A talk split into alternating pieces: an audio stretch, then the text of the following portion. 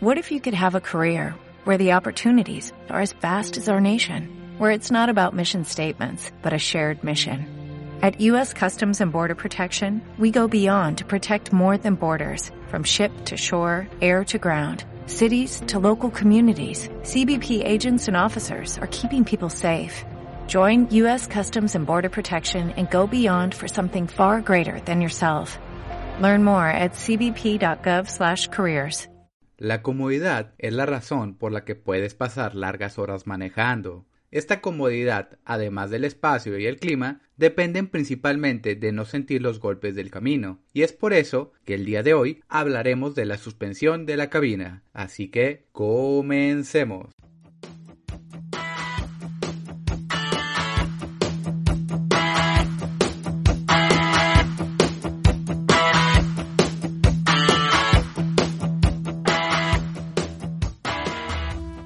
Existen dos tipos de suspensión, el sistema de suspensión pasiva, que es el más frecuente, y el semiactivo, que se encuentra ingresando al mercado.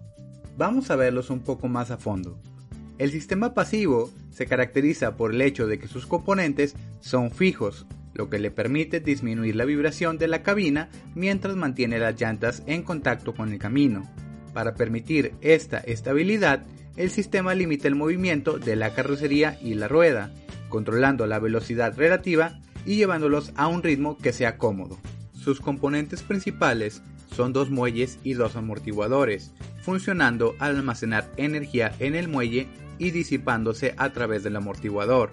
Los muelles pueden ser resortes helicoidales o muelles de aire, siendo el segundo el único de los dos que puede ajustarse de acuerdo a la carga de la cabina y la superficie del camino. Además de estos dos componentes, se utiliza la barra Panhard para controlar los movimientos de lateralidad. Por otra parte, y más recientemente, tenemos el sistema de suspensión semiactivo.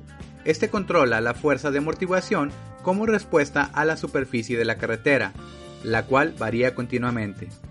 El sistema semiactivo depende de sensores y acelerómetros que se comunican de manera constante a un controlador electrónico, lo que hace es que los sensores y los acelerómetros recopilan la información de las variaciones del camino y la envían al controlador electrónico el cual establece el índice de amortiguación para controlar el movimiento de suspensión primaria. Ahora, como ya dijimos, el sistema va ingresando al mercado, pero estamos seguros de que hay que mantener el ojo en este y otros avances tecnológicos. Antes de concluir este tema, Quiero aclarar que la suspensión no solo es importante para la comodidad, tienes que estar consciente que la suspensión alarga la vida de trabajo del conductor. Imaginemos que metes un objeto en un bote y luego lo empiezas a sacudir. Cuando paras y sacas el objeto, lo verás dañado. Esto también pasa con el chofer. El recibir vibraciones constantes para las que el cuerpo no está preparado le causará problemas de salud como lo es un dolor constante de la espalda baja. Si inviertes en la tecnología adecuada, también lograrás disminuir la rotación de personal, además del costo del entrenamiento y los permisos. ¿Cuánto tiempo crees que tarda un conductor en ganar experiencia? Ahora, ¿qué harías si el que gana experiencia se tiene que retirar por lesiones de la columna? Experiencia en el camino no es gratis, se gana con base en años de trabajo que se reflejan en el envejecimiento del conductor. Todo esto tiene como consecuencia la pérdida prematura de personal capacitado y experimentado, teniendo que invertir de manera constante en contrataciones. Por último, y no menos importante, si no estás cómodo al realizar una actividad, te agotas mucho más rápido, dado que el conductor estará cansado y no se puede detener constantemente para descansar, se irá fatigando y en el camino se volverá propenso a accidentes. Es de esta manera que pierdes a personal capacitado, dinero en reparaciones, grúa y seguro. En resumen, es necesario que te tomes el tiempo de revisar qué tan adecuado es el equipo que vas a darle a tu personal para trabajar. A primera vista pudiera parecer costoso, pero te ahorrará dinero y dolores de cabeza a largo plazo.